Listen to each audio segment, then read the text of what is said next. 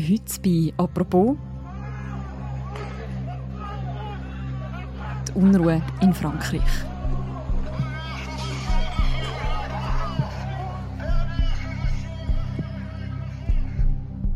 Auch sieben Tage nach dem Tod vom 17-jährigen Nahel M. gehen massive Proteste und Krawall in Frankreich weiter.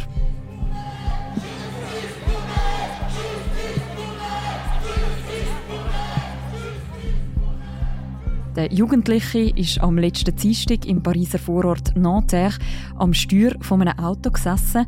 Die Polizei hat ihn dort gestoppt und wollte kontrollieren.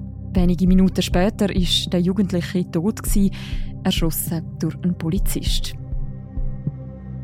Seither erlebt Frankreich eine landesweite Krise, wo die Aufmerksamkeit auch auf Polizeigewalt, auf soziale Ungerechtigkeit und Unzufriedenheit gerade in den ärmeren französischen Vororten in den Banlieues richtet. Katrin Müller-Lancé, sie ist ehemalige Korrespondentin von der Süddeutschen Zeitung und dem Tagi in Frankreich, ist eine Woche nach dem Tod von Nahel in den Banlieues von Paris unterwegs gewesen und sie teilt heute im Podcast «Apropos» ihre Eindrücke. Mein Name ist Mirja Gabatuller. Hallo Katrin. Hallo.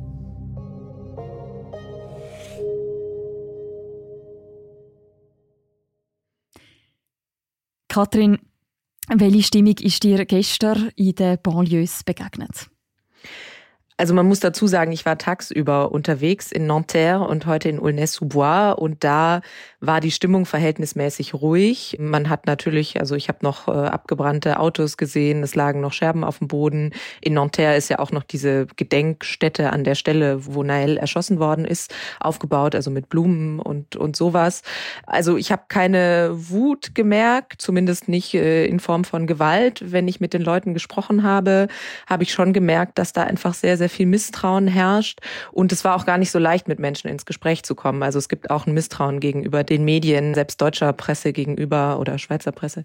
Die Leute sagen, ja, warum kommt ihr jetzt? Warum wart ihr nicht vorher da? Was ist denn dort äh, in diesen Vororten die letzten Tage los gewesen? Also nachts ging es natürlich ab. Da haben die Menschen oder vor allem die, die jungen Menschen, also es waren ja ganz viele unter 18 Jahre alt, zum Teil 15, 16, haben Autos, Busse angezündet. Es wurden Rathäuser in Brand gesteckt. In der Nacht von Samstag auf Sonntag gab es ja diesen ja, Anschlag, wenn man so will, dieses Attentat auf einen Bürgermeister in La Île-les-Roses, in einem Vorort eigentlich gar nicht so arm im Süden von Paris. Da sind sie mit einem Auto in das Haus von diesem Bürgermeister reingefahren und wollten das in Brand setzen. Der Bürgermeister war selber zu dem Zeitpunkt im Rathaus, aber seine Familie musste dann aus diesem Haus raus. Ja, also es sind schon heftige Szenen, die sich da abgespielt haben.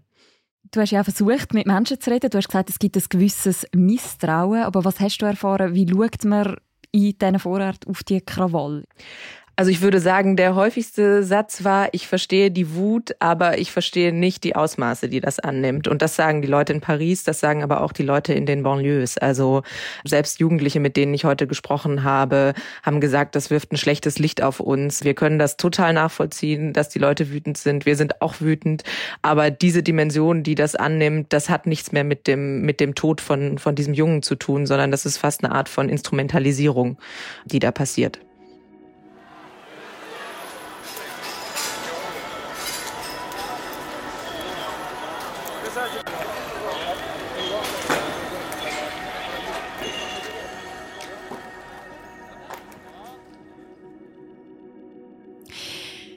Gerade ist ja die ganze Aufmerksamkeit eben auch auf die Banlieues gerichtet, unter anderem auch Nanterre. Das ist ja auch der Ort, wo der 17-jährige Nael erschossen worden ist. Was weiß man inzwischen über den Todesfall? Also es war ja so, dass die Polizei damals am Dienstag zuerst diesen Fall öffentlich gemacht hat und eben gesagt hat, dass ein Junge bei einer Verkehrskontrolle ums Leben gekommen ist. Und schon da wurde Kritik an Polizeigewalt in den Banlieues äh, deutlich. Dann am Abend gab es ja auch schon eine Art äh, Protestmarsch in Nanterre.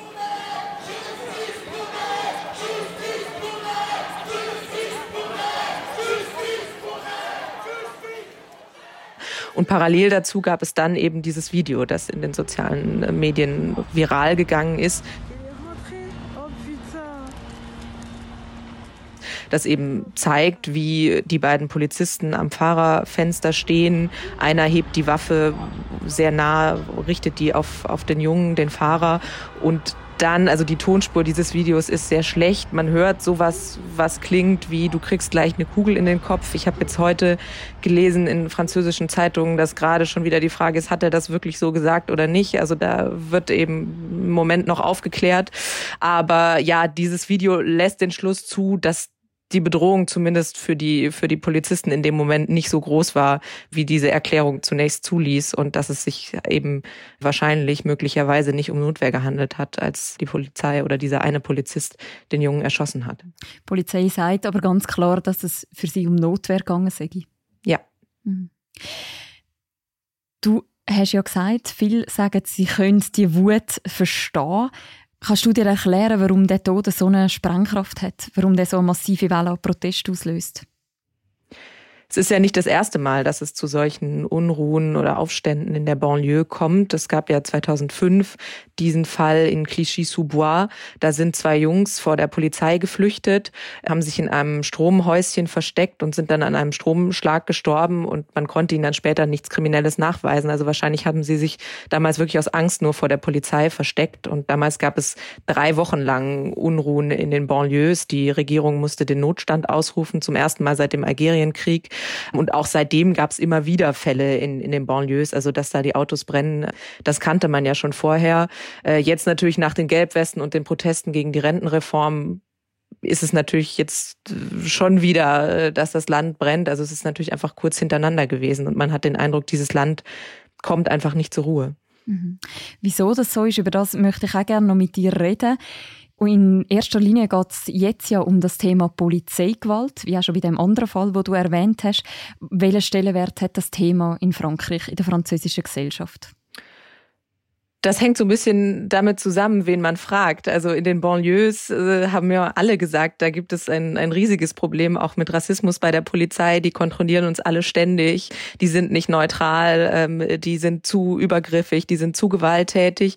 Und dann gibt es natürlich noch eine andere Seite in Frankreich, die, die Konservativen bis zur extremen Rechten, die sagte, die Polizei ist noch harmlos oder ist nicht stark genug, ist nicht gut genug ausgestattet. Äh, die müssen noch besser geschützt werden und man muss jetzt noch härter durchgreifen treffen. Es gab aber gleichzeitig auch den Europarat und auch den äh, Menschenrechtsrat der UNO, die nach den Rentenprotesten schon Frankreich ein, ein Problem mit Polizeigewalt bescheinigt haben. Inwiefern ist das Problem besonders groß jetzt eben in diesen Banlieues, wo ja die Proteste angefangen haben? Das äh, ist auf jeden Fall besonders in den Banlieues. Also gerade dieser Vorwurf des Rassismus passt natürlich zu den Banlieues, wo sehr viele Menschen leben mit Migrationsgeschichte, wobei es gleichzeitig auch äh, Polizeibeamte gibt, die selber Migrationsgeschichte haben. Aber ich glaube, was man auf jeden Fall sagen kann, ist, dass sich die Gewalt in den Banlieues konzentriert und zwar sowohl die Gewalt der Polizei als auch dann die Gewalt der Leute, die, die gegen die Polizei agieren. Also das schaukelt sich gegenseitig hoch. Die Polizei benutzt ja zum zum Beispiel in den Banlieues Gummigeschosse, die andere Polizisten und Polizistinnen in, in anderen Ländern überhaupt nicht benutzen würden. Also da ist die Polizei in Frankreich schon, die langt schon hart zu. Aber gleichzeitig, klar, ist auch die Polizei selber mit viel Gewalt in Frankreich konfrontiert, gerade in den Banlieues. Wenn man das aus Schweizer Perspektive betrachtet, dann ist das ja ein Stück weit auch noch schwierig vorstellbar. Bei uns gibt es zum Beispiel keine vergleichbaren Banlieues. Wieso ist das gerade dort so ein grosses Thema? Ja, die Banlieues sind in Frankreich seit den, seit den 60er Jahren im Grunde genommen ein Problem oder, oder spätestens dann seit den 80er, 90er Jahren, wo, wo es die ersten Unruhen und Krawalle gab. Man hat halt einfach damals äh, diese Siedlungen an den an den Rändern der Städte hochgezogen, um schnell viele Menschen unterzubringen. Dann sind nach dem Algerienkrieg, als immer mehr Menschen ins Land gekommen sind, vor allem eben Menschen mit Migrationsgeschichte dort untergekommen und dann hat man sich ganz lange gar nicht darum gekümmert. Jetzt fängt man oder hat dann in den 90ern angefangen, sich mehr darum zu kümmern, mit mehr oder weniger Erfolg. Aber da ist einfach ganz viel Armut konzentriert. Da sind viele Menschen, die aus anderen Ländern kommen, konzentriert, äh, Menschen mit unterdurchschnittlichem Bildungsniveau. Und das ist natürlich eine explosive Mischung.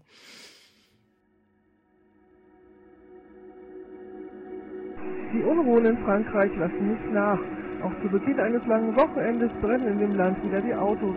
Dabei ist der aktuelle Feiertag Kathrin, du hast schon die Proteste 2005 erwähnt. Auch damals ist es um einen Tod gegangen von zwei Jugendlichen auf der Flucht von der Polizei. Inwiefern ist das mit dem vergleichbar, was wir heute sehen? Oder was hat sich seither vielleicht auch verändert? Also es ist auch das Wort Proteste interessant. Also ich habe ganz viele Menschen gehört, die was gegen dieses Wort Proteste haben, weil sie sagen, das degeneriert so, das hat mit politischen Forderungen nichts mehr zu tun. Ich glaube, was man vielleicht noch am Anfang bei diesem Marsch in Nanterre gesehen hat, also am ersten Abend, da ging es vielleicht noch um Polizeigewalt. Inzwischen sind das natürlich schon einfach junge Leute, die irgendwie Energie losbekommen müssen. Ja, also heute hat mir einer gesagt, die machen das aus, aus Vergnügen, weil sie irgendwie gewalttätig sein wollen. Also ähm, man kann schon sagen, das hat sich von der, von der politischen Sache auf jeden Fall entfernt, was da, was da passiert. Und seit 2005 gab es natürlich zahlreiche politische Maßnahmen, diese Politik de la Ville, also die, die Stadtpolitik. Es gibt ja einen eigenen Minister in Frankreich dafür. Aber ja, man hat halt nicht das Gefühl, dass die Banlieues heute weniger stigmatisiert sind als damals. Also insofern hat sich da wenig getan am Image der Banlieues und wahrscheinlich auch an der Wut der Leute. Damals, 2005, war ja noch der Nicolas Sarkozy Präsident von Frankreich. Unterdessen ist das der Emmanuel Macron. Inwiefern unterscheidet sich die Reaktion, die von politischer Seite auf die Ereignisse gekommen ist? Also von Nicolas Sarkozy ist ja dieses berühmte Kercher-Zitat übermittelt, also dass er die Banlieues mit dem, mit dem Kercher, mit dem Hochdruckreiniger reinigen wollte. Le terme nettoyer au Karcher est un terme qui s'impose. Parce qu'il faut nettoyer cela. Le mot nettoyer, et alors Excusez-moi, mais nettoyer, on n'est pas des animaux. Sarkozy hat damals auch die äh, Police de Proximité abgeschafft. Also das war so ein Ansatz, dass die Polizei eher Freund und Helfer sein sollte, viel präventive Arbeit machen sollte, auf einer Ebene oder zumindest nah an den, an den Jugendlichen dran sein sollte. Und Sarkozy hat eben gesagt, nein, die Polizei muss wieder für Recht und Ordnung sorgen, also einen, einen autoritäreren Ansatz vertreten. Macron hat ja gleich am Anfang, nachdem dieses Video öffentlich wurde, auch gesagt, diese Tat sei nicht zu erklären und nicht zu verzeihen. Also da hat er sich sehr eindeutig positioniert. Nous avons un adolescent qui, qui a été tué. C'est euh, inexplicable, inexcusable. Et d'abord, ce sont des mots euh, d'affection, de peine partagée, de soutien à sa famille et à ses proches. L'affection de la nation et dire que rien, rien ne justifie la mort d'un jeune. Jetzt, wo das Ganze aber degeneriert, ruft er auch zu Recht und Ordnung auf und sagt, dass das so nicht weitergeht und stellt sich auch wieder vor die Polizei. Also Macron, ja, versucht ein bisschen zu vermitteln. Äh, Sarkozy war schon mehr für Recht und Ordnung, wobei Macron natürlich auch einen Innenminister hat, Gérald Darmanin, der auch sehr Freund der Polizei ist und sich immer schützend vor die Polizei gestellt hat und das auch jetzt gerade tut. Mhm. Werden die Ereignisse, das ganze Thema Polizei, Polizeigewalt, Umgang mit der Polizei auch wieder auf die politische Agenda rücken? Ja, ich denke auf jeden Fall. Also es gibt jetzt schon viele, die zum Beispiel diese ähm, Police de Proximité wieder fordern und natürlich auf der anderen Seite auf dem rechten Spektrum durchaus auch Forderungen, zum Beispiel den Notstand zu verhängen ähm, oder die Polizei zu stärken. Also das äh, ist momentan auf jeden Fall auf der auf der politischen Agenda. Hm. Das ganze Thema Polizeigewalt, das ist ja ein zentrales Thema. Aber gibt es auch andere Themen, die jetzt in die aktuellen Proteste oder eben auch Krawall je nachdem hineinspielen? Was ist sozusagen der Nährboden von diesen Ausschreitungen? Also Natürlich kommt es zusammen in einem Kontext, die Gelbwesten sind noch nicht lange her, die Rentenreform, die Proteste gegen die Rentenreform sind noch gar nicht lange her. Mir haben heute trotzdem viele in den Banlieues gesagt, wir haben mit denen nichts zu tun, weil die Proteste gegen die Rentenreform, das waren die Leute in Paris, das waren die Weißen, das waren zum Teil auch bürgerliche Leute. Das Gleiche galt zumindest auch in Teilen für die Gelbwesten. Also in den Banlieues identifizieren sich die Leute nicht wirklich mit diesen Gelbwesten-Protesten und äh, den Protesten gegen die Rentenreform, wobei es ja ja auch da schon so war, dass es sich die Gewalt von den politischen Forderungen losgelöst hat. Also auch da ging es ja dann ab einem gewissen Punkt nur ums Krawall machen. Und ähm, ja, wahrscheinlich eine Gemeinsamkeit ist schon, dass soziale Ungleichheiten dabei eine, eine riesige Rolle spielen. Das war ja auch bei der Rente so, dass die Leute das Gefühl haben, der Staat äh, hilft ihnen nicht genug. Und ähm, das ist in den Banlieues auch so. Also ich glaube, es fühlen sich einfach in Frankreich sehr viele Leute ungerecht behandelt. Sie haben das Gefühl, sie haben nicht die gleichen Chancen wie andere. Sie haben das Gefühl, sie werden von der Politik nicht richtig gehört und vertreten auch nicht von der Politik. Also Frankreich ist nach wie vor eine Klassengesellschaft, in der eine Elite regiert, die zusammen nebeneinander in der Schule saß. Es gibt diese, diese Elite-Aufnahmeprüfungen. Also Frankreich ist schon ein Land, glaube ich, kann man sagen, in dem es sehr schwierig ist, sozial aufzusteigen, wenn man aus der Banlieue kommt. Und das äh, frustriert die Leute dann natürlich, wenn sie das Gefühl haben, die Politik ist was, da werden sie eh nie gehört werden und schon gar nicht selber mitspielen können. Ich glaube, das eint diese, diese ganzen Proteste. Du, du sprichst jetzt eben die, den Unmut an, vielleicht auch die Wut, die die Leute dann auf die Straße tragen. Was müsste denn passieren, dass da eine gewisse Ruhe wieder reinkommt? Also ich glaube, in den Banlieues ist es schon wichtig, dass sich das Verhältnis zwischen den Leuten, die dort leben, und der Polizei verbessert. Also das ist schon sehr angespannt und man gönnt jeweils der anderen Seite nichts. Ich glaube, das ist schon wichtig. Vielleicht kann tatsächlich so eine bisschen nähere, bürgernähere Polizei wieder helfen, die nicht ganz so autoritär auftritt.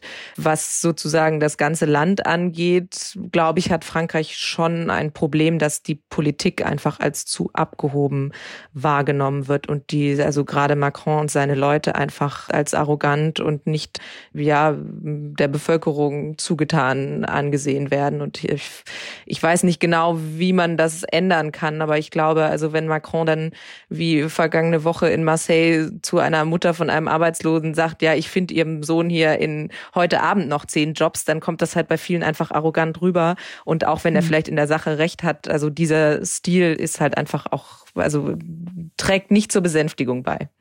Mhm. Wenn ich dir so zulasse, dann habe ich den Eindruck, dass die Unruhe in dem Fall am Macron eher werden schaden ich glaube, das ist jetzt auf jeden Fall eine Prüfung für Macron. Also es ist sehr wichtig, wie er jetzt reagiert. Das wird sehr genau beobachtet, wie er jetzt reagiert und das hängt auch viel davon ab. Also ich meine, er kann 2027 sowieso nicht mehr antreten bei der Präsidentschaftswahl. Er hat jetzt schon nur noch eine relative Mehrheit im Parlament. Also politisch ist er ohnehin angeschlagen. Er kann sich jetzt vielleicht noch so als, als Krisenmanager inszenieren, aber es kann natürlich Macron insofern schaden, als es äh, die Rechte stärkt stärkt und dann Marine Le Pen in die Hände spielt, auch mit Blick auf die Wahl 2027. Mhm. Und dass er internationale Treffen muss absagen, wie das in Deutschland, das hilft ihm wahrscheinlich auch nicht gerade unbedingt. Das stimmt, das ist ein sehr wichtiger Punkt, auf jeden Fall. Also ist ja schon das zweite Mal. Er musste ja während der Rentenreform schon äh, König Charles absagen. Jetzt konnte er nicht nach Frankreich reisen. Also natürlich schadet das Frankreich auf der auf der internationalen Bühne enorm. Ja, und das lässt Macron eben sowohl innenpolitisch als auch außenpolitisch eigentlich sehr wenig handlungsfähig aussehen.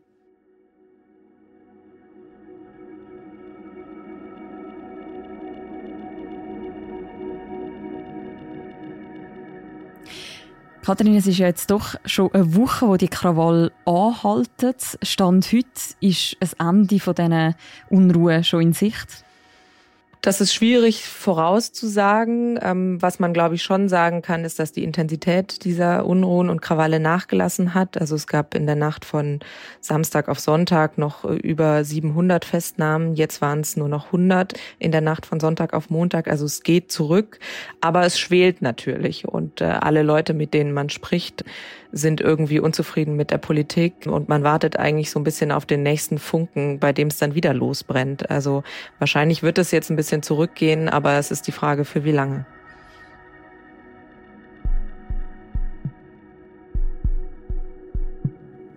Danke vielmals, Katrin, für die Einschätzungen. Gerne.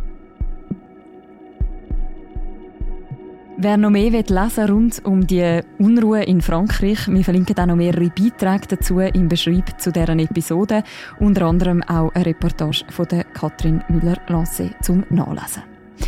Und das ist die heutige Folge von unserem Podcast «Apropos» vom täglichen Podcast vom Tagesanzeiger und der Redaktion Tamedia. Die nächste Folge von uns, die hören ihr morgen wieder. Bis dann, macht's gut. Ciao miteinander.